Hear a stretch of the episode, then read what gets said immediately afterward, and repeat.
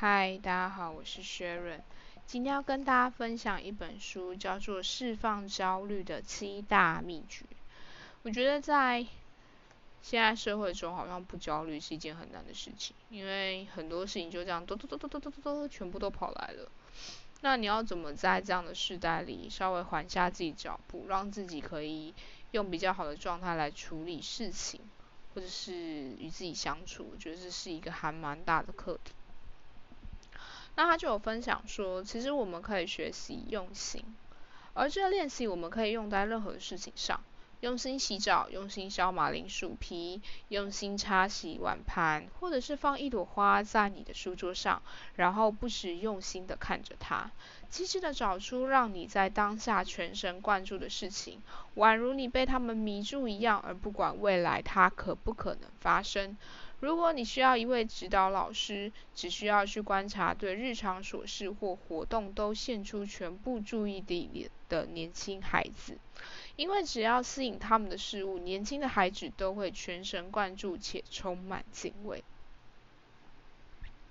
对于日常的生活经验也要用心，那样会为心灵创造安定下来的机会，并且获得澄澈的心灵。但是这看似简单的练习也会产生许多挑战，而且还嗯一开始就会有很大的挫折，因为在那些事物之中，你将会清楚的看见。或许你的心灵第一次就非常强烈的想从现在的片刻逃离，他经常把焦虑当作主要的逃避方式。不可避免的忧虑的念头将会打断你的用心练习，但这不意味你正在做的事不对。相反的，铺上地毯，欢迎那些忧虑的念头吧。此刻，忧虑的出现正好提供你一个驾驭他们的方式。而事实上，我们只要情绪的想要掌控别人，就会给这些人力量，让他们大肆破坏你的心灵状态，造成你极大的伤害。如果你用同情代替控制的话，你会带给每一个人美好的世界，特别是你自己。因为当你用同情取代控制的时候，你很快就会明白，唯一能强迫你放弃平静心灵的，就是你自己。这并不是说其他人不会偶尔阻碍你渴望平静的意图，他们会这么做，因为他们有自己的意图和想做的事，这些和建立他们的生活领域及助长他们的安全感息息相关。但是，与其把别人和我们相反的计划视为阻碍，还不如将这些阻碍视为我们的教师，因为只有借由他们的协助，即便是在不知不觉中，我们才能学习如何利用迈向。平静的第二个秘诀。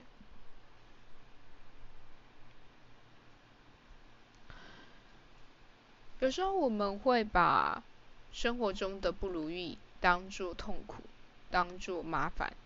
当做不想理解，反正就是一个很讨厌的东西。而有时候我们可以去想说，如果今天换了一个角度，比如说你很讨厌蜘蛛，很讨厌蟑螂，很讨厌这些东西，你去想，你认为蜘蛛会怎么想？他说，如或许是哇，瞧那个高声尖叫的庞然大物，他到底想从我生活中得到什么？逐渐的，他开始能够理解，他。摆在他面前的唯一威胁是来自他内心深处。他学会慈悲的设身处地的为蜘蛛着想，而且了解在事物的组成性质方面，他跟蜘蛛都是一致的。他们都想要平静的在房子四周徘徊，处理自己的事情。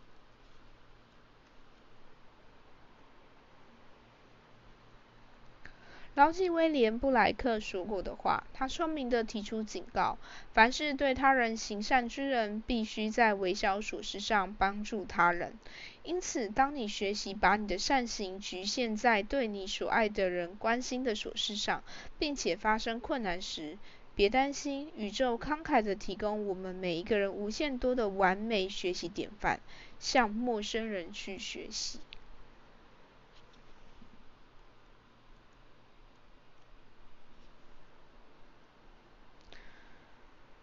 他也提到说，在东西方伟大的传统思想中，屈服的概念并不意味着绝望或者是漠然，它意味着将个人柔顺听从传达出来，可以迈向前进的镇压不住的生命之流。他放弃了所有关于应该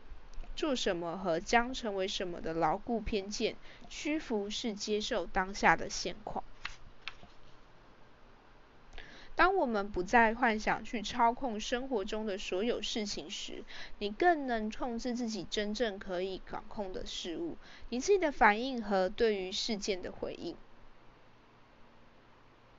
在我们的社会中，绝大多数的人可能会将命运定义为世界摆弄我们程度。不过，并不是命运让我们丧失勇气，以至于我们拒绝去信任它。如果你真的让危机成为你在宁静中的一记撞。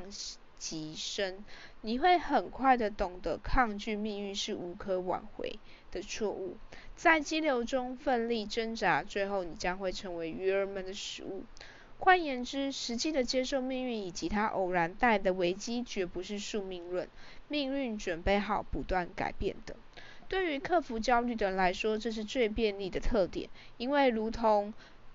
我们在这本书看到的秘诀。了解并接受变化的本质，是区分宁静和不宁静的重要一环。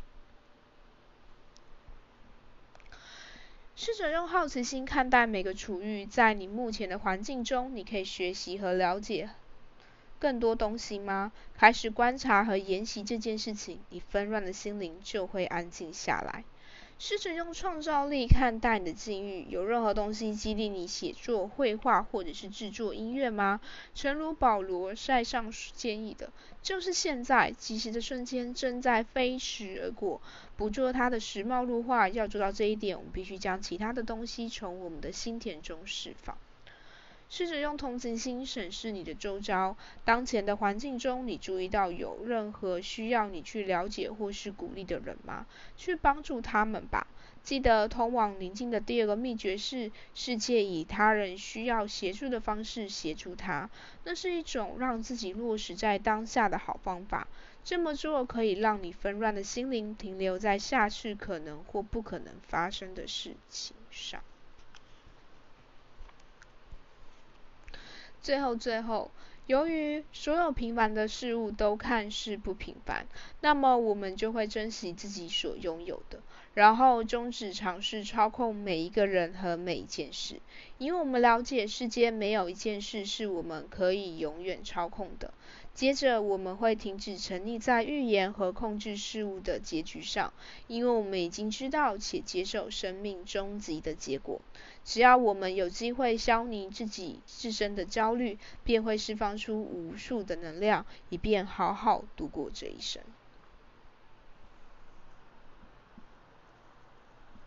今天就先分享到这边喽。那如果你听完这些简短的内容，对这本书有兴趣的话，